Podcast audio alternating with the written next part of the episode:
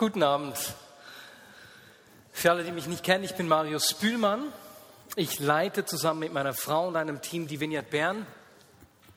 Und heute an diesem ersten Advent, jetzt hätte ich beinahe 1. August gesagt, zum Glück habe ich noch die Kurve gekriegt, zum ersten Advent. Heute an diesem ersten Advent spreche ich darüber, in welche Richtung die Vignette Bern sich bewegt. Wir haben die Tradition seit einigen Jahren am ersten Advent darüber zu sprechen, wie der Bus der Vignette Bern angeschrieben ist. Sign on the Bus nennt sich diese Predigt. Und das möchte ich heute machen. Für Menschen, die als Gäste in der Vignette Bern sind oder auf, per Podcast zuhören, herzlich willkommen auch alle Podcast-Hörer. Für die ist es eine Einladung, teilzuwerden, einzusteigen in diesen Bus und auf diese Reise mitzukommen. Wenn du Teil der Vignette Bern bist, was die meist, bei den meisten der Fall sein wird, so ist es wie wenn ich mit dem Tram zur Arbeit fahre oder wieder nach Hause fahre und es dann immer wieder heißt, ding, ding, Sand rein, bam, bam, Wander, dann weiß ich einfach, ja, ich bin im richtigen Tram, ich bin im richtigen Bus. Und alle Berner merken, der Marius wohnt an der Tramlinie 9. Und wenn du hier bist in der Vignette Bern und bei dieser Predigt merkst du, nein, eigentlich äh, möchte ich aussteigen, dann gibt es dir auch die Möglichkeit, wieder aus dem Bus der Vignette Bern auszusteigen.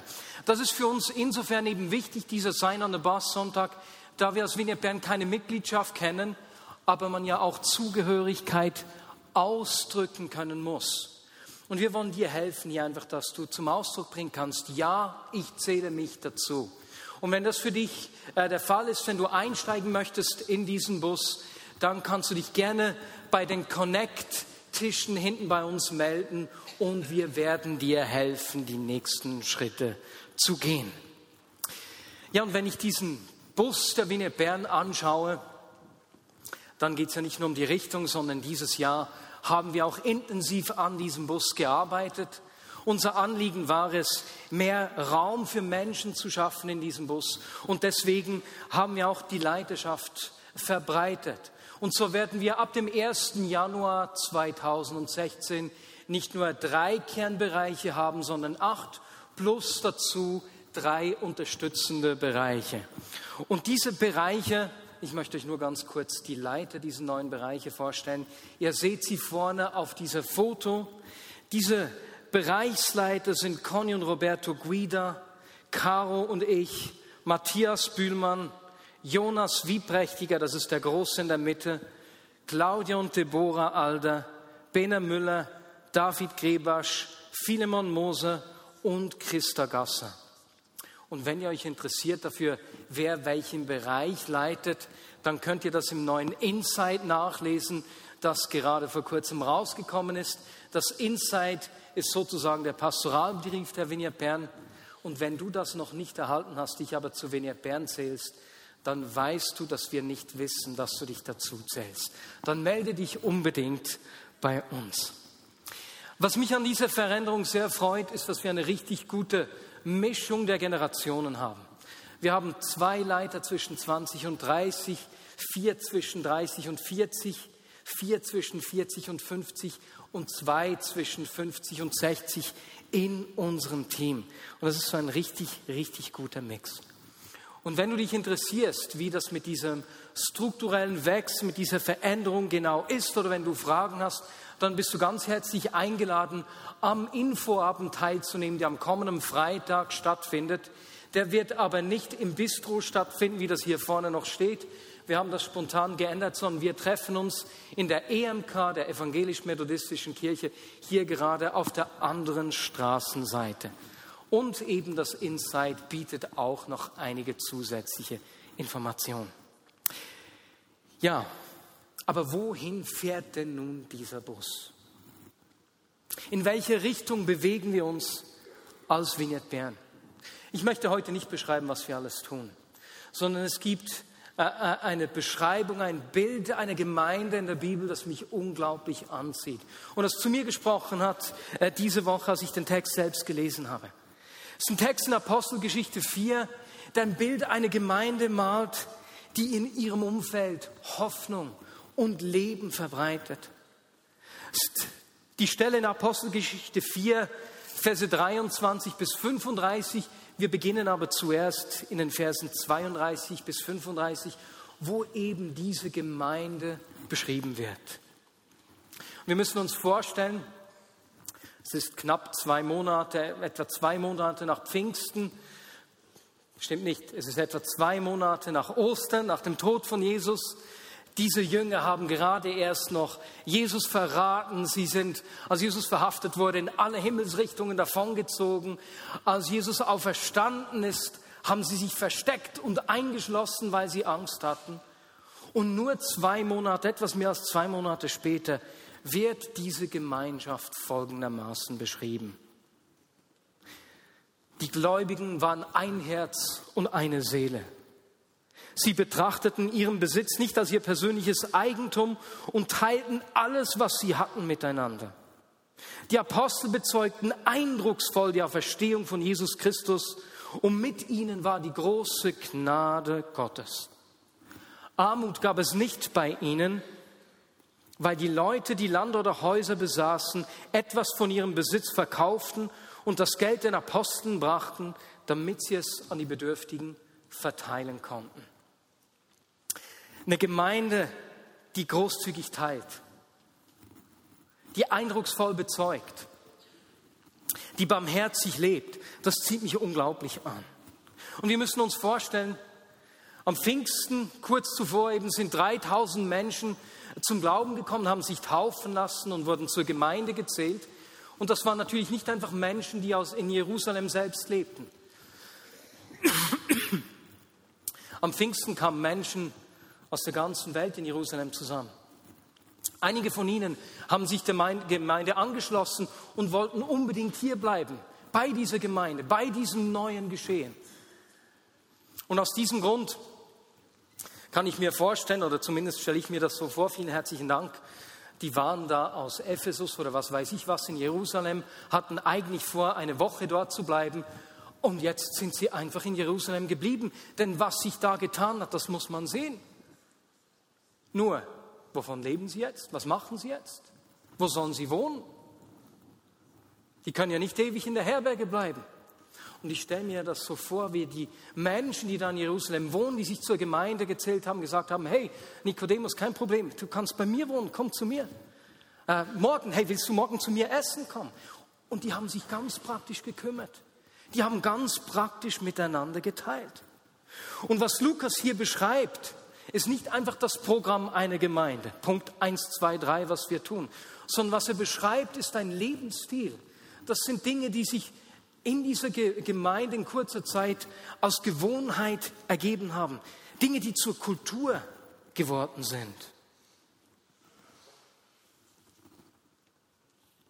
Das hat man in dieser Gruppe von Menschen einfach so gemacht.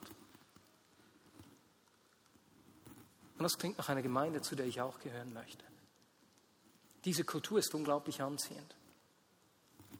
Anfang dieses Jahres habe ich die Kraft von Kultur bewusst erfahren oder bewusst äh, realisiert in dem Sinne. Meine Frau und ich, wir waren drei Monate in einem Sabbatical, einer Auszeit und wir haben ganz bewusst Gemeinden besucht, die uns einige Schritte voraus sind. Wir wollten lernen, was wir besser machen können. Und wenn man so aus dem Alltag weggeht, wenn man eine Außensicht gewinnt, dann fallen einem natürlich Dinge auf, die man besser machen kann. Man wird selbstkritisch oder ich wurde selbstkritisch. Und ich habe gesehen, was ich besser machen müsste, woran wir arbeiten äh, sollten als Vignette Bern. Und dann hat sich aber ein Thema wie ein roter Faden durch das ganze Sabbatical durchgezogen. Es war wie so ein Impuls von Gott, hey Marius, denk nicht nur daran, was ihr tut, sondern denkt daran, wer ihr seid als Vignette Bern. Denn unser Tun kommt aus unserem Sein. Wir können uns noch so anstrengen, Dinge tun zu wollen. Es gibt Dinge, die machen wir einfach, weil wir es schon immer so gemacht haben. Beispielsweise in der Schweiz. Die Schweiz ist bekannt für die Pünktlichkeit. Na? Das stimmt in der Vignette Bern nur beschränkt. Aber dennoch sind wir Schweizer. Aber die Schweiz ist bekannt für die Pünktlichkeit. Das müssen wir uns nicht zehnmal überlegen. Man macht das hier einfach so. Das merkt man, den Unterschied merkt man, wenn man in anderen Ländern äh, zu arbeiten beginnt. Das ist die Kraft der Kultur. Und so kam dieser Gedanke, hey, überlegt ihr nicht nur, was ihr tut, sondern wer ihr seid. Und einer der Leiter hat das mit einem Statement eines Ökonomen richtig gut zum Ausdruck gebracht. Dieser Ausdruck heißt in Englisch Culture eats, äh, Culture eats strategy for breakfast. Die Kultur frisst die Strategie zum Frühstück auf. Wir können noch so sehr versuchen, Dinge zu tun. Die Kultur, wer wir sind, ist eine viel stärkere Kraft. Und so haben wir uns ganz bewusst dann Gedanken gemacht, okidok. Meine Frau und ich, als wir zurückgekommen sind, so in der letzten Woche unseres Sabbaticals, haben wir uns zurückgezogen in eine Ferienwohnung unserer Schwiegereltern und haben uns Gedanken gemacht, wer sind wir eigentlich als Vignette Bern? Was ist denn unsere Kultur? Und dabei ist uns aufgefallen, dass es vier Dinge gibt, die, die uns auszeichnen, die man in der Vignette Bern einfach so macht, sogar wenn wir nicht darüber sprechen. Und der erste Punkt unseres Wesens, unserer Kultur, der uns aufgefallen ist, ist, dass wir uns als Gesandte verstehen. Wir sind Gesandte. Und das hat natürlich schon vor der Gründung der Vignette Bern begonnen. Viele von euch kennen die Geschichte. Meine Eltern waren blutjung, äh, neu im Glauben und wir waren als Familie sechs Monate in Indien. Dort hatte mein Vater eine Erfahrung, die er nicht beschreiben konnte damals, weil ihm die Worte fehlten, die aber später als Vision beschreiben konnte. Und zwar empfand er, dass Gott zu ihm sagt, geh zurück in die Schweiz, gründe eine Gemeinde und du wirst Tausende von Menschen aussenden. Weil er nicht in diesem Umfeld aufgewachsen ist, hat er nicht gewusst, was denn das jetzt genau bedeutet. Und deswegen hat er es dem indischen Leiter erzählt, bei dem wir zu Besuch waren. Und der war völlig begeistert, völlig aus dem Häuschen. Am nächsten Gottesdienst dieser indischen Gemeinde mit ungefähr 100 Personen hat er eine Kollekte gemacht und hat meinen Eltern 2000 Dollar mitgegeben, um in der Schweiz eine Gemeinde gründen zu gehen. Wir sind sozusagen indische Missionare, die in die Schweiz ausgesandt wurden. Und das hat sich in unserer DNA festgesetzt. Das ist, wer wir sind. Wir verstehen uns als Gesandte, dort, wo Gott uns hingestellt hat. Egal, ob das im Beruf ist, ich will das Leben, das Jesus verschenkt, an meinem Beruf sichtbar machen.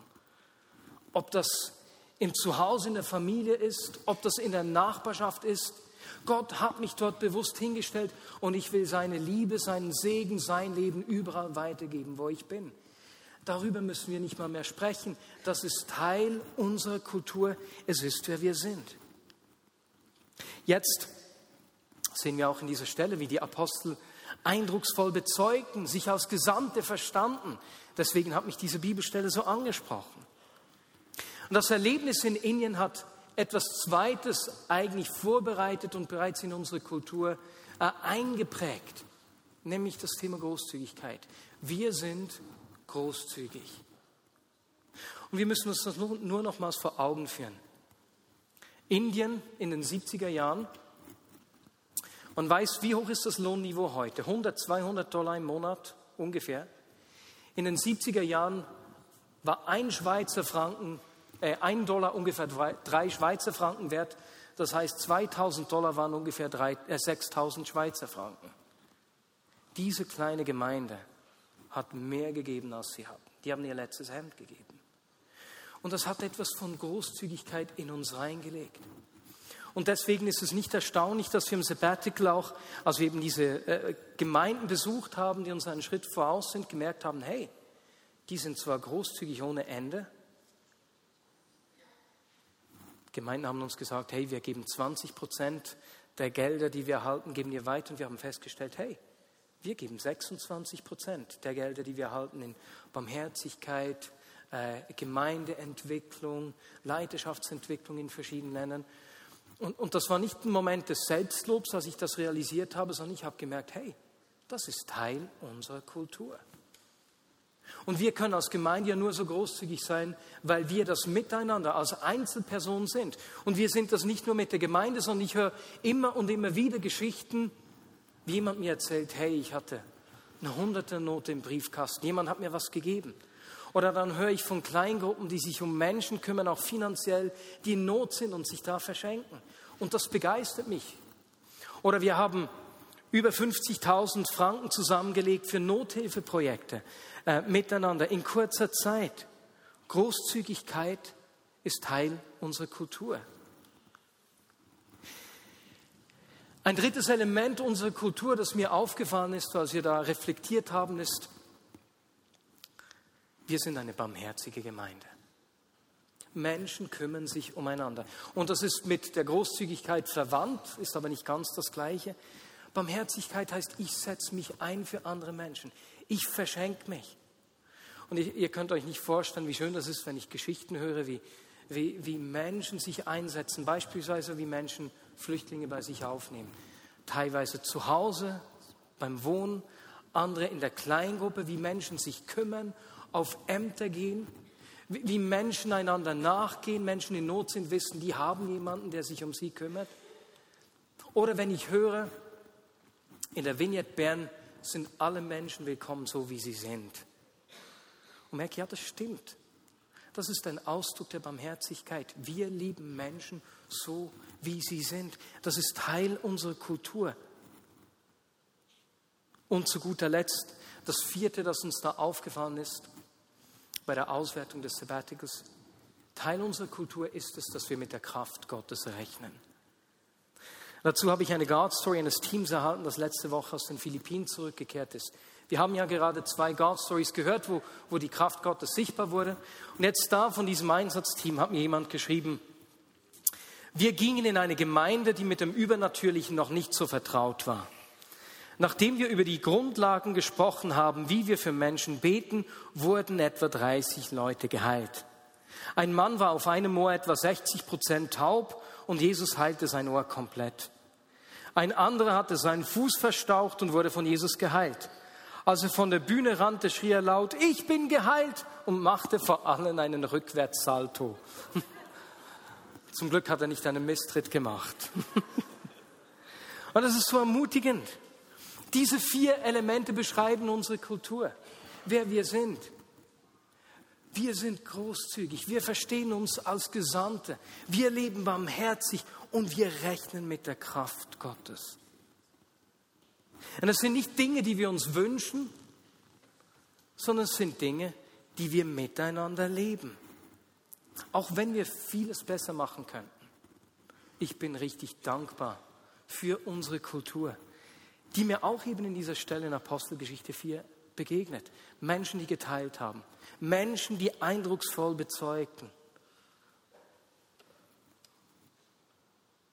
Jetzt aber, wie in aller Welt, ist in dieser Gemeinde in Jerusalem diese Kultur entstanden. Ich meine, lasst uns das nochmals vor Augen führen. Etwas mehr als zwei Monate zuvor, wie ich schon gesagt habe, die Jünger haben sich versteckt, als Jesus verhaftet wurde weggerannt. Sogar Petrus, der Jesus nachgegangen ist, der distanziert sich von Jesus. Er verrät ihn. Als sie später wieder zusammenkommen nach dem Tod von Jesus, riegeln sie sich ein. Und nur zwei Monate später hat sich was Riesiges verändert. Was ist denn da geschehen? Was hat denn aus dieser eindrücklichen Truppe, die Jesus da um sich geschart hatte, was hat sich in diesen Menschen verändert, dass eine solch lebendige und anziehende Kultur in ihnen entstanden ist? Petrus, der am Pfingsten mutig aufsteht, predigt, 3000 Menschen stoßen dazu, die Gemeinde entsteht. Kurze Zeit später, Petrus und Johannes gehen eines Nachmittags in den Tempel. Sie sehen einen Gelähmten, der seit 40 Jahren gelähmt ist, seit seiner Geburt. Der Mann wird geheilt. Die Menschen sind außer sich. Nur den obersten Priestern gefällt das überhaupt nicht. Die Gemeinde wächst auf 5000 Personen an diesem Tag, aber die obersten Priester, die lassen Petrus und Johannes verhaften. Eingesperrt werden sie Und am nächsten Tag werden sie verhört und es wird ihnen ausdrücklich eingebläut, dass sie ja nicht mehr von diesem Jesus erzählen sollen.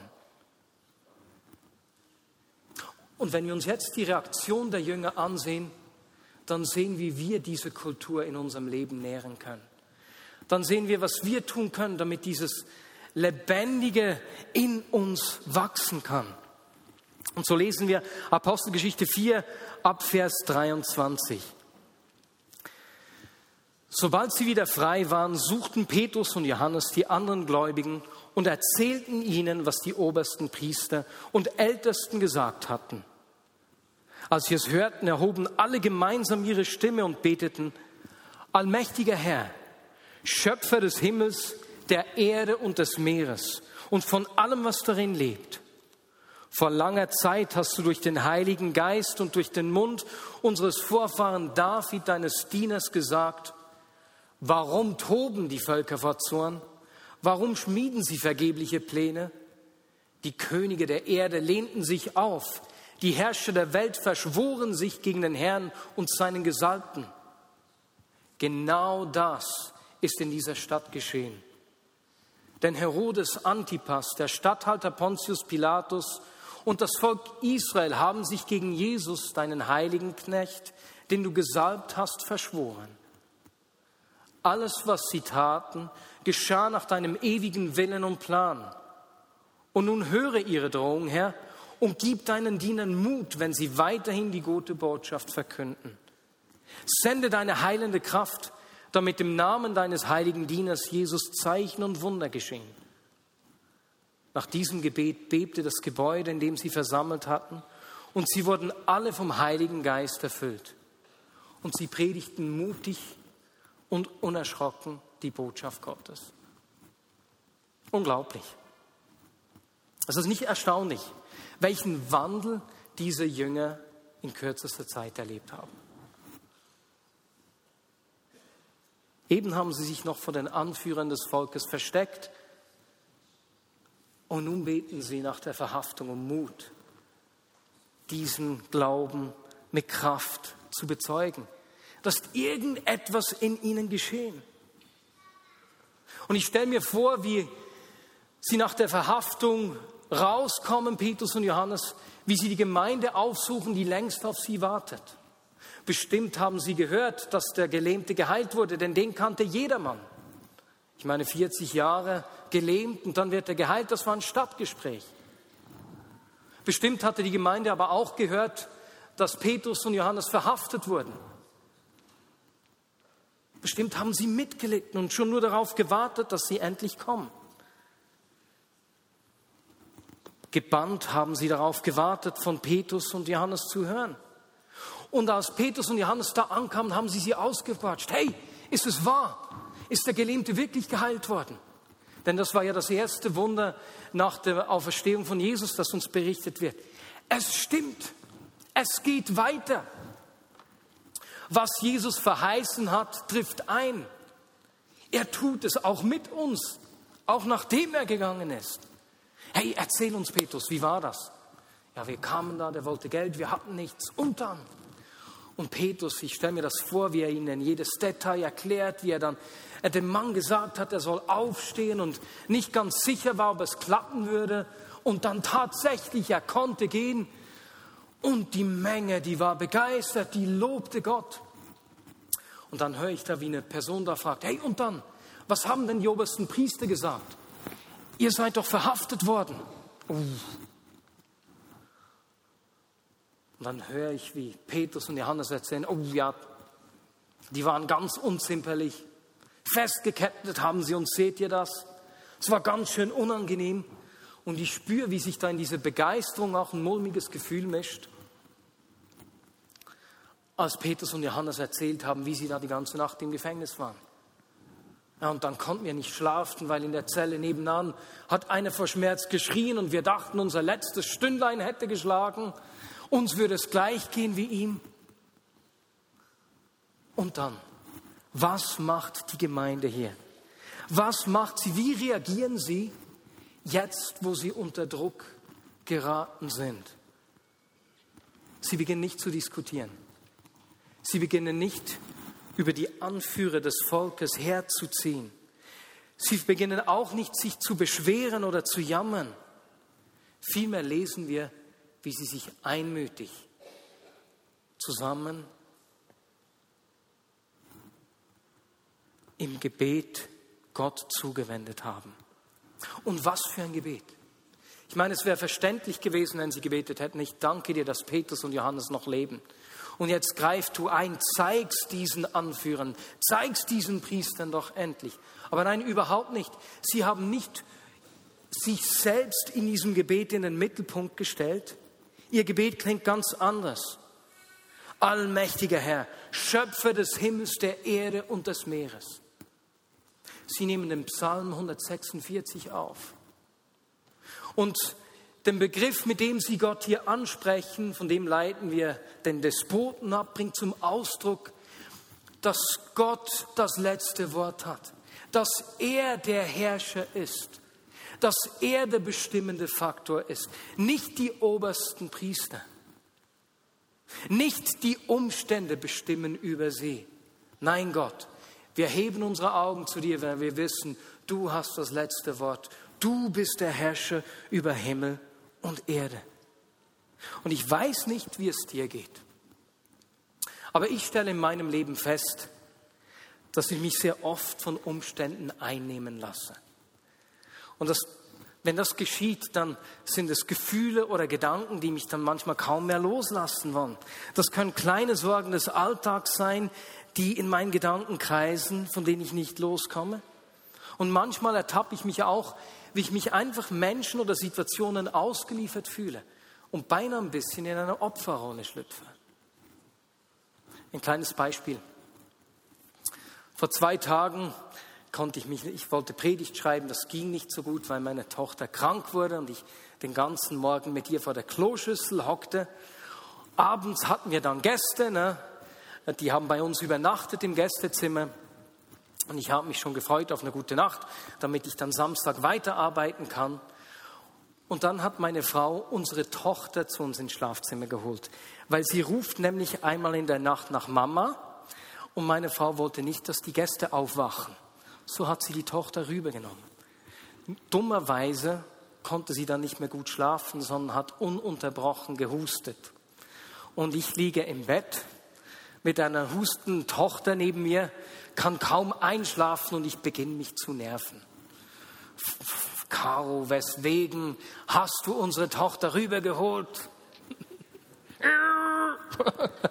wären doch die Gäste aufgewacht, die wären gleich wieder eingeschlafen. Ich weiß nicht, ob du das nachvollziehen kannst. Und dann ist mir meine Predigtvorbereitung durch den Kopf gegangen. Hey Marius, schlüpf nicht in eine Opferrolle schau auf. Und es hat mir richtig geholfen, mich dann nicht diesen Gedanken einfach so hinzugeben. Denn wenn wir die Jünger anschauen, genau das haben sie nicht getan. Sie haben nicht auf sich selbst geschaut und auch nicht auf ihre bedrohliche Situation. Vielmehr haben sie aufgeschaut zu Gott. Und als sie weiter beten, nehmen sie Psalm 2 auf. Psalm 2 ist ein messianischer Psalm. Die Könige der Erde lehnen sich auf. Die Herrscher der Welt verschwören sich gegen den Herrn und seinen Gesalbten.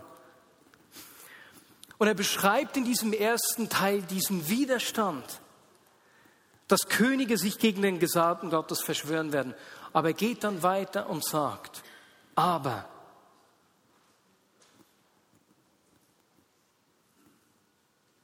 Moment, jetzt muss ich es gleich finden. Aber David schreibt, dass diese Auflehnung Grenzen hat. Er schreibt, dass diesem Gesalbten die ganze Erde als Erbe gegeben wird und dass er dieses Friedensreich aufrichten wird. Und als die Jünger hier Psalm 2 in diesem Gebet aufnehmen, bringen sie damit zum Ausdruck, wir sehen, dass Jesus dieser Gesalbte ist. Wir sehen, dass es Teil deines Planes ist, Jesus. Und sie sehen damit auch, dass sie zum Teil dieses Planes werden. Und eigentlich bringen sie damit zum Ausdruck, was Jesus gesagt hatte. Fürchtet euch nicht, Trachte zuerst nach dem Reich Gottes. Und so schauen sie auf Gottes Pläne und Absichten in dieser Situation. Zuerst schauen sie auf Gott und dann schauen sie auf seine Pläne und seine Absichten. Und weil sie das tun, verstehen sie, dass sie selbst ein Teil dieses Planes sind und bringen zum Ausdruck, dass sie Teil dieses Planes sein wollen und dass sie ihre Rolle wahrnehmen wollen. Und so beten sie mutig und nun höre ihre Drohung und gib uns Mut, wenn wir die gute Botschaft verkünden. Sende deine heilende Kraft und lass Zeichen und Wunder geschehen. Sie fürchten sich nicht mehr, sie verstecken sich nicht mehr, vielmehr wollen sie ihre Rolle im Plan Gottes wahrnehmen. Und dann beginnt das Gebäude zu äh, wanken, zu beben, die Jünger werden vom Heiligen Geist erfüllt und predigen das Evangelium mutig und unerschrocken. Dieser Lebensstil ist unglaublich anziehend und hat unglaubliche Auswirkungen, wie wir schon gesehen haben. Und in diesem Text sehen wir eben, was sich in den Jüngern verändert hat. In der Situation der Bedrohung, in der Herausforderung, schauen sie aus der Situation heraus auf Gott. Und lasst uns das doch einmal miteinander üben. Denn wir kennen genauso Herausforderungen in unserem Leben. Wir kennen Situationen, in denen sich Dinge gegen uns aufzutürmen versuchen. Das können manchmal ganz kleine Dinge des Alltags sein, wie ich sie vorhin beschrieben habe. Das können Sorgen sein über unsere Familien. Das können aber genauso Sachen sein wie die Anschläge in Paris, die, die Ängste in uns wecken und uns fragen, hey, was bringt das noch? Was kommt da noch auf uns zu? Andere Menschen reagieren mit Angst auf die Flüchtlingsströme, die wir zurzeit in Europa erleben. Und so gibt es ganz viele so Situationen, die auf uns einpassen können die uns gefangen zu nehmen versuchen. Und dann gibt es eine Sache, die wir hier von den Jüngern lernen können. Aufschauen aus der Situation auf ihn hin. Und ich möchte das mit euch mal ganz praktisch üben. Lasst uns einfach so symbolisch hochschauen und stell dir nur vor, welche Situationen dich im Moment gefangen zu nehmen versuchen. Vielleicht ist es eine Prüfung. Vielleicht ist es eine Beziehung, die, dich herausfordert. Vielleicht ist es eine Krankheit. Was auch immer es sein mag. Lasst uns aufschauen zu ihm. Aus unserer Situation raus auf ihn. Und dann, wie das die Jünger gemacht haben, hier als sie Psalm 2 gebetet haben, lasst uns ihn fragen, wo sind deine Pläne, was sind deine Absichten in der Situation, in der ich bin. Wie möchtest du deine Pläne und deine Absichten sichtbar machen? Und drittens, zu guter Letzt, was ist meine Rolle in diesem Plan, an diesem Ort? Und ich denke, das ist es, was er uns einlädt dazu. Wenn wir in unserem Alltag so zu leben beginnen, wenn wir auf ihn schauen, uns seine Pläne vor Augen führen, wenn auch wir zu beten beginnen, ich will meine Rolle wahrnehmen. Gib deinen Dienern Mut, weiterhin die gute Botschaft zu verkünden. Und wenn wir das miteinander tun, wird sich diese Kultur der Großzügigkeit, diese Kultur der Barmherzigkeit, des Ausstreckens nach seiner Kraft einfach noch verstärken in uns. Und wenn wir das miteinander tun, dann werden die Menschen um uns herum leben und Hoffnung erhalten. Und wir werden erleben, wie dieses Leben, das die erste Gemeinde ausgestrahlt hat, durch uns genauso sichtbar wird. Und das wollen wir miteinander tun. Diese Kultur wollen wir, wollen wir leben. Danach strecken wir uns aus. So ist dieser Bus angeschrieben. So wollen wir miteinander leben. Und ich lade dich ein, in diesen Bus einzusteigen, wenn du noch nicht in diesem Bus bist. Ich lade dich ein, diese Reise mitzuprägen und diese Kultur zu leben. Amen. Und Jesus, wenn ich die Jünger anschaue, die in so kurzer Zeit völlig verändert wurden, und eine unglaubliche Kultur gelebt haben, die Menschen mit reingenommen hat. Wenn du das mit diesen Menschen, die sich versteckt haben, die geflohen sind, sich eingeschlossen haben, tun kannst, dann kannst du das genauso mit uns tun. Jesus, ich danke dir, dass du deine Liebe und deine Größe durch Menschen wie uns sichtbar machst. Und Jesus, wie die Jünger hier an diesem Ort gebetet haben, bitten auch wir dich, gib uns Mut, unseren Platz in deinem Plan einzunehmen. Gib uns Mut, uns zu verschenken. Gib uns Mut, großzügig zu teilen. Gib uns Mut, zu bezeugen in unserem Umfeld, wer du bist. Gib uns Mut, mit deiner Kraft und deinem Eingreifen zu rechnen. Jesus, lass Zeichen und Wunder geschehen. Durch uns dort, wo wir uns verschenken. Jesus, und wir wissen, dass deine Pläne viel größer sind als die Vignette Bern. Es geht hier nicht um eine Gemeinde, sondern es geht darum, dass du dein Reich in dieser Region sichtbar machen willst. Brauche du uns, um Leben, Hoffnung und Liebe sichtbar zu machen und dir ein Haus des Lobs zu bauen. Amen.